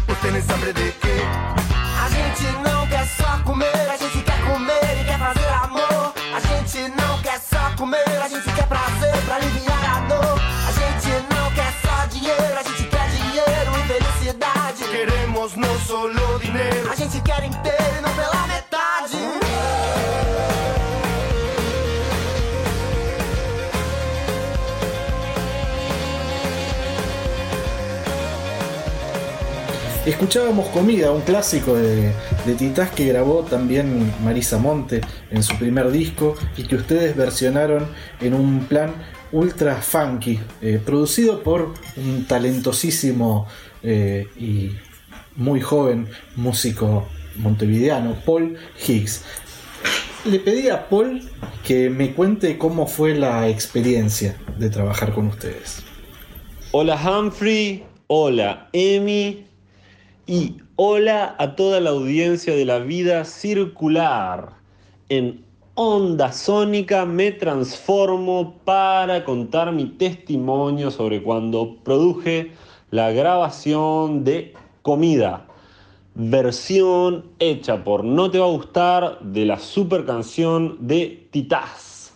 Mi nombre es Paul Higgs y simplemente lo que gustaría de comentar es que me sentí absolutamente conmovido porque desde que tengo memoria velo noches enteras en pos del fortalecimiento de la escalera de la intergeneracionalidad rioplatense. Y lo que hicieron los no te va a gustar al llamarme fue un gran acto de generosidad y de confianza, ya que soy un par de generaciones más joven que ellos, por decirlo de algún modo. Eh, el hecho mismo de la grabación fue sencillísimo, ya que todos quienes en el grupo participan tienen kilómetros y kilómetros recorridos de canciones y canciones y rutas y más canciones y diversifican su forma de tocar para comprender y ejecutar lo que sea necesario en pos del groove y de sí, de la transmisión correcta y eficaz de la sensación que buscábamos, que en este caso era que el asunto fuese bien funky. Hablando específicamente de Emi su interpretación de voces, fue una grata experiencia la de verlo tirar tres tomas y ya colgarlo al ángulo. Lo que les comentaba, horas y horas de recorrido en la ruta de la canción, mucha cancha, como se dice. Bueno, les mando un beso enorme, los extraño y más, más pronto que tarde nos vemos. Chao. Bueno, escuchábamos a, Paul Higgs eh, y quería preguntarte a vos, ¿cómo fue trabajar con él y por qué eligieron trabajar con él? Bueno, eh, elegimos trabajar con él por escuchar su música, eh, por admirar su astucia. de hecho, su disco se llama así, este, y era lo que queríamos, o sea, investigar en un, en un género donde no, todavía no habíamos eh, incursionado este, de manera eh, frontal, que es el funky. Este, la, idea nació de, bueno, salir escuchando música en Piriápolis, donde yo vivo, y me saltó comida y dije, por, que, ese tema me llevaba a a la adolescencia, este, un tema bailable, pero con, un mensaje tremendo. Este, eh, entonces, de ahí salió la, idea. Este, creo que, que Apolo lo, creo que lo propuso no sé si Barta o Bambino, bueno, no, no recuerdo bien. A mí me pareció perfecta la, la elección y nos juntamos con él en Buenos Aires a charlar este, y nos dimos cuenta que, sí, que estaba perfecto este, tomada la decisión. Este, nos divertimos mucho, eh, está buenísimo porque somos de, generaciones eh, distintas, diferentes, pero en un estudio como todo se puede eh, homogeneizar, ¿no? este, y, y- y cómo se puede compartir con gente que nació en otro momento y que curtió otras cosas. Este, así que lo, disfrutamos un montón, un montón y se suena todo la canción. Y aparte también me parece, bueno, yo hace muchos años lo había hablado esto con, con el enano y el cebolla, la importancia que tuvo el rock brasileño en Sí, la escena montevideana es muy distinta a la que no tuvo No en, en Argentina prácticamente, ¿no? Y, y creo que es como un acto hasta de, no sé si de justicia o de reconocimiento de, de esa influencia y del modo en que el privilegio en un punto, ¿no? De estar en Montevideo y tener Sí. esas dos influencias, ¿no? Que Charlie García puede estar a la altura de Renato Russo o de Casusa o Exactamente, exactamente. Ahora eh, últimamente se cortó un poco eso. Uruguay, la música eh, se alejó un poquitito de Brasil. Siento yo eso en los últimos años. Pienso Este. también, y tratando de analizarlo un poco, que el hecho de, de la globalización, del acceso a músicas de todas partes del mundo con, con internet puede, puede ser una de las Sí, razones. lo diluyó un poco. sí. Lógicamente. Lo diluyó un poco. Yo me acuerdo cuando vine a vivir acá que sí, era, era súper importante el rock brasileño. Eh, acá era súper fuerte. Para mí era nuevo. Porque en, en Argentina, salvo Paralamas que cantaba en español, hacía el intento de traspasar esa barrera. Barrera que lo que Brasil también tiene Desde altísima, ¿no? Desde ya.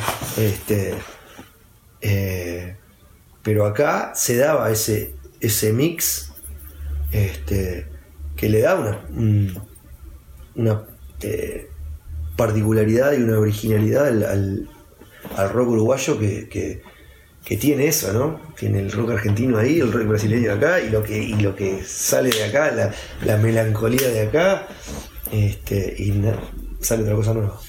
Hablar de, de- de Paul Hicks me parece también una buena excusa para repasar todos los productores con los que laburaron en todos estos años, desde Juan Campodónico en los comienzos, donde él también estaba haciendo sus primeras armas como, como productor, a Juanchi Baleirón, de Tito Fargo, que creo que es fundamental en un cambio de sonido más guitarrero, a el legendario Joe Blaney, eh, de- del Chávez, a El Socio, y bueno, de Héctor Castillo también, que, que hablamos hace un rato. ¿Qué, ¿Qué sentís que te llevás, que se llevaron de cada uno de ellos? Bueno, todos nos aportaron. Todos nos aportaron un montón. Este, desde, lo, desde gente de la misma generación que nosotros, o menores como, como Paul, como socio, este, y Seba Peralta, este, Chávez, eh, a, gente, a gente mayor, este, con mucho bagaje, como Tito Fargo, como Juanchi, este, ni hablar de Joe Blaney. Este, todos nos aportaron algo y todos nos fueron eh, trayendo algo que, que fuimos absorbiendo, ¿no? Como te decía hace un rato, en el que íbamos a los talleres del TUM a absorber, bueno, con los productores nos pasó lo mismo. Y hemos tenido suerte, realmente porque no, no, el trabajo del productor no solamente es aportar en lo musical, sino también en lo humano y e ir con un grupo súper nu- numeroso y con eh, y con múltiples personalidades este, y encontrar eh, química con, con alguien que viene desde afuera a quieras o no analizar tu arte y a, tratar de potenciarlo pero tiene una parte humana súper importante y de, eh, y de psicología para llegar a, mejor puerto. Este, hemos, tenido, hemos tenido suerte, hemos conocido artistas y amigos que no la han tenido con algunos productores este, y terminan eh, o cortando el proyecto en la mitad o haciéndolo de mala gana. Este, nosotros hemos tenido suerte en ese sentido. Hablas de, la psicología, en este caso del rol muy puntual que tiene que ver con la psicología grupal que tiene el, eh, que ocupa, digamos, eh, uno de los roles que ocupa el, productor.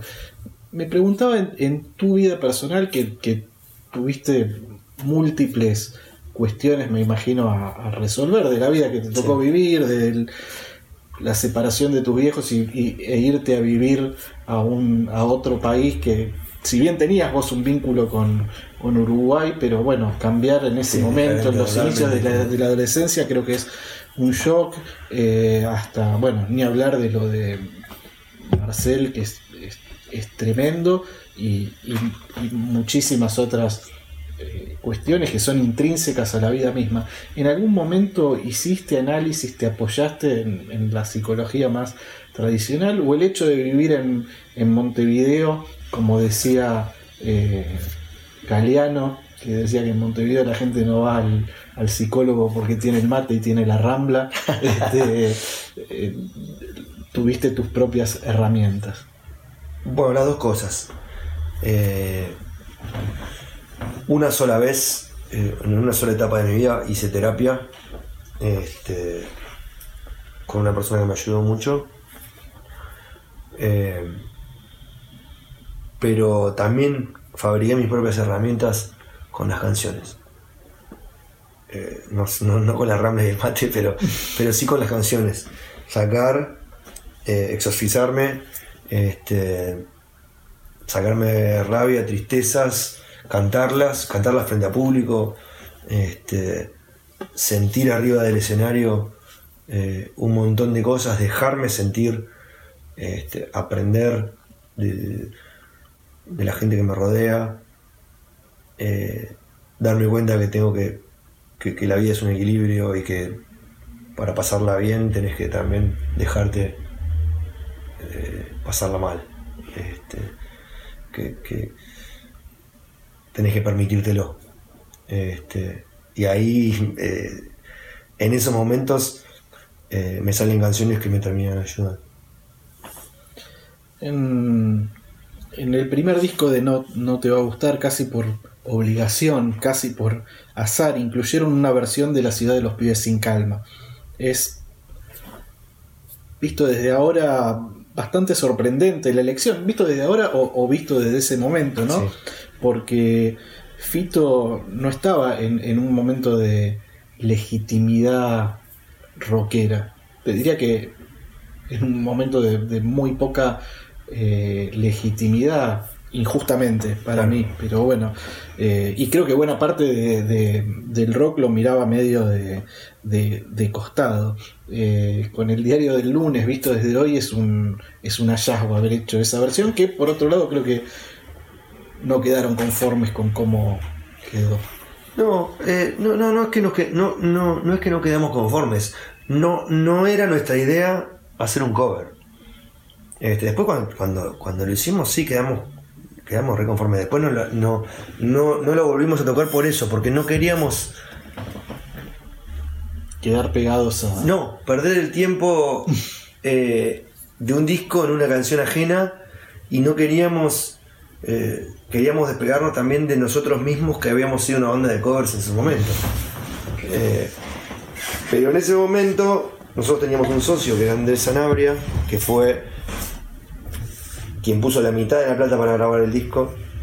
Ah, eh, O sea, la mitad la, usamos con el premio y nos faltaba, no nos daba para grabar el disco que queríamos. Y él venía de, obviamente, de la vieja escuela de los álbumes, eh, donde las bandas acostumbraban a grabar un cover por las dudas, este, que no funcionaran sus canciones. Para tratar de entrar en alguna radio. Exactamente. Y fíjate que nosotros encaramos esa situación de, de elegir el, el cover en la última semana previa a la grabación, porque lo habíamos dejado, de, lo habíamos bloqueado ese, ese pedido. Una semana antes de entrar nos pregunta Andrés, bueno, ¿cuál es el cover que eligieron? "Ah, bueno, eh, estamos en eso, no estamos en nada. Eh, y, yo estudiando, iba a la Facultad de Ciencias de la Comunicación en ese momento, en un grupo de estudio que no- obviamente no estaba estudiando, ¿no? si estaba escuchando música, no estaba en eso. Agarré el disco A este, en la casa de una compañera y lo puse y me sal- salió esa canción eh, cuando la escuché dije, "Eh, es esta. Y visualizaste todo, ¿no? La Sí. cosa- esa cosa de la medio la Sí, batucada. Exactamente, exactamente, llevar el coro ahí. Este, y así se dio. Este, pero obviamente que el respeto a Fito era. siempre fue eh, eh, enorme. En, en esa nota de 2009 de Clayman que hablábamos hace un rato, eh, recalcaban algo que unos años más tarde se iba a reproducir eh, como una marea verde por todo el continente, pero en ese momento no estaba en la agenda pública y, mucho menos en, en- la de una banda de, rock. Vos decías ahí eh, que usabas ese lugar de, de- ya de líder, ¿no? Eh, para decir que en este país la violencia contra la mujer y la muerte a causa de eso llega a números que no lo podrías creer y el Silo lo definió creo que muy bien. Di- dijo, no te va a gustar, es una banda de madres al frente. Eh, también hicieron una, una canción eh, a favor de, de- la legalización o de la despenalización de- del aborto. ¿Sentís que esas cosas tienen que ver con esto que, que decía el de- de haber sido buena parte de- del grupo criados por, por- por Por mujeres, que estaban al frente de... Sin duda. Sí, sí, visto desde. Sí. Este, en ese- tal vez en los, en los, en los comienzos no, ni nos dimos cuenta eh, que, eso, que eso te influencia, que eso te, te- te lleva por un camino diferente, pero, eh, pero sí, yo me, yo me di cuenta que fui criado por mujeres, siempre rodeado por, por, por mujeres. Este, obviamente por pares también eh, aprendí un montón de cosas, pero eh, pero la influencia femenina en, en- en mi crianza es eh, es súper importante. Y- Y, ojo, eh, y también mujeres que venían de lugares mucho, muy tradicionales también, ¿no? Este, no- no- eso no quiere decir que, que fui criado por, por, por mujeres ya este, feministas o con- o con una ni ideología. Ni cerca, ni cerca. Pero sí desde el hacer, quizás, ¿no? Claro, De, de- de tener que llevar adelante exactamente. En la fuerza, sí. sí. Y, y- y lo que lo que es llamativo es como de algún modo todos se fueron encontrando. Eso Claro. no sé si es una cuestión vinculada al azar andás a ver qué, qué fue. Algo nos, algo nos, nos fue juntando, sí. Y, y hablando de, de mujeres, de madre, de la energía femenina, fue tu mamá la que te enseñó los primeros acordes en, en la guitarra. Sí. ¿Qué, qué recuerdos tenés de esos inicios? Y también me preguntaba si en algún momento llegaste a, a tomar clases de guitarra o, o de música en algún momento. Sí, sí, bueno. Sí, a los 13, 14 años fui a un, a un profesor de guitarra ya de rock.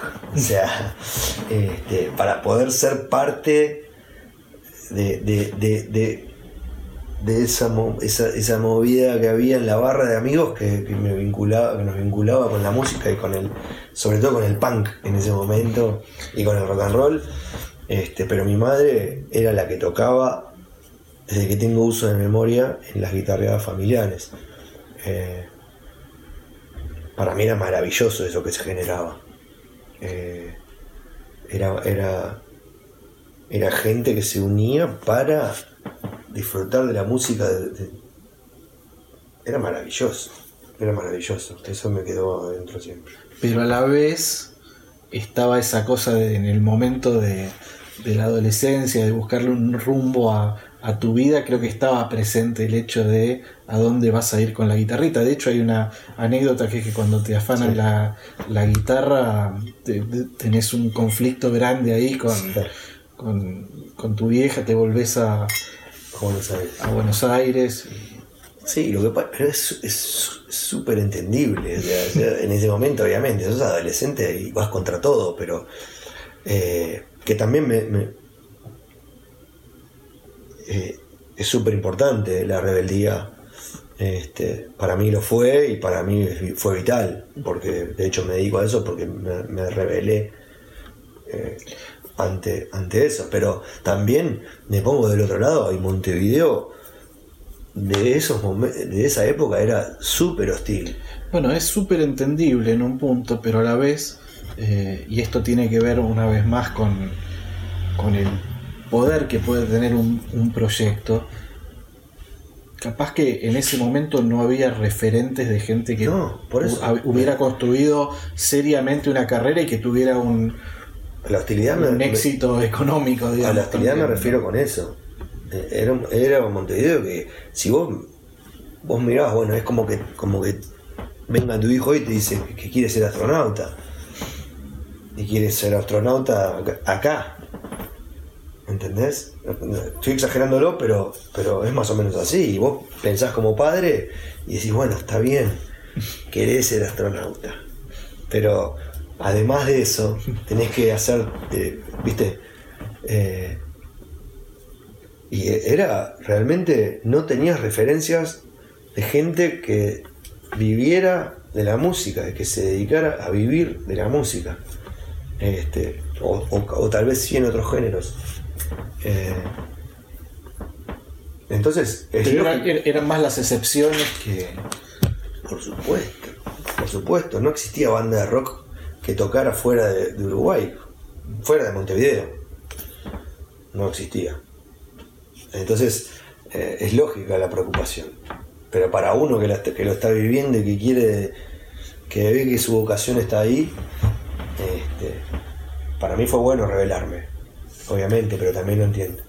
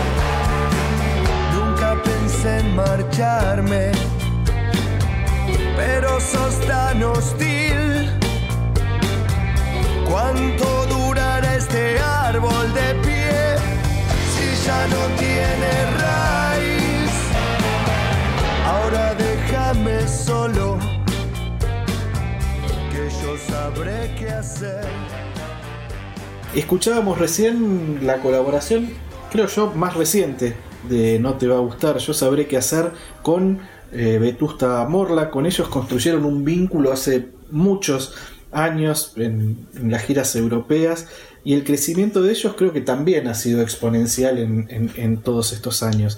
¿Se sienten de alguna manera bandas eh, hermanas? Sí, bueno, nos conocimos hace mucho tiempo. eh, cuando nosotros presentábamos el disco, eh, creo que por lo menos hoy, que hicimos cuatro en una Parks. eh, eh, y creo que fue, que, fue Nico que nos dijo hay una banda española que quiere empezar a venir para acá.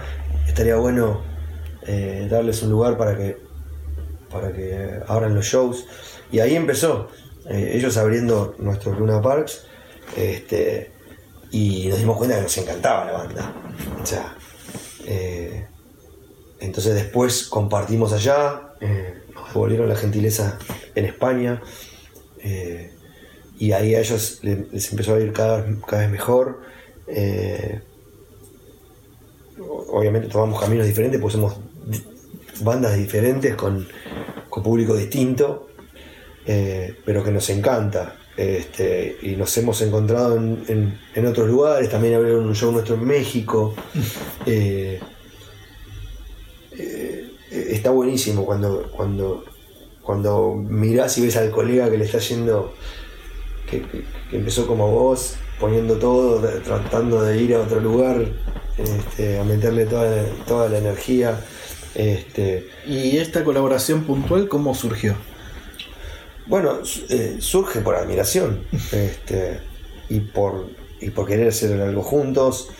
Este, eh, este año lo tomamos para grabar canciones que nos han quedado en el tintero eh, y, todas son con colaboraciones porque no queríamos grabar un álbum antes del, festejo de los 30 años porque se iba a ver opacado. Entonces, al patear el- la grabación de disco para más adelante, no queríamos quedarnos con la mano vacía y poder grabar cosas y mostrar cosas nuevas. O, no tan nuevas, pero con, con, un, eh, con, una mirada eh, actual. Este, tomamos esta canción que, que la habíamos grabado para el disco Suenan las Alarmas con Héctor. Este, y, bueno, le gra- regrabamos cosas y eh, refrescamos otras. Este, y ahí invitamos a Pucho a cantar. Si mirás hacia atrás te encontrás con una montaña de colaboraciones, de algunas hablamos antes, bueno, Charlie García, Alejandro Sokol, Germán Dafunquio, Ricardo Mollo, Herbert Viana, escritores enormes también de la literatura latinoamericana como Eduardo Galeano y Mario Benedetti, Julieta Venegas, Jorge Drexler, Fernando Ruiz Díaz, Gabriel Pelufo, Luciano Superviel, El Chango Espaciuc, cada una de esas colaboraciones, creo que más que alianzas estratégicas, que también son válidas, pero me parece que son como sueños cumplidos, ¿no? Ni hablar. Ni hablar. Eh, hacer música con gente que admirás eh, tiene algo mágico de, cumplir sueños, de, de, alguna manera esa, esa sensación de, haber llegado a algo, eh, como, como decíamos hoy, de- así como cerrar el círculo cuando la gente va a tocar tu canción en el fogón, estos mojones también lo son. Este, Bueno, por ejemplo, eh, Acariciando lo áspero fue un disco que fue, eh, bueno, en lo personal por ustedes, pero también generacionalmente vital. es tremendo. Entonces me imagino que colaborar con, con, con Moyo Sí. es como... Ya en, ya en nuestro tercer álbum, gracias a, Tito Fargo, que es, bueno, es amigo de ellos, ya eh, habíamos invitado a Diego Arnedo a tocar El Legüero en una canción, una samba que tenemos en ese disco.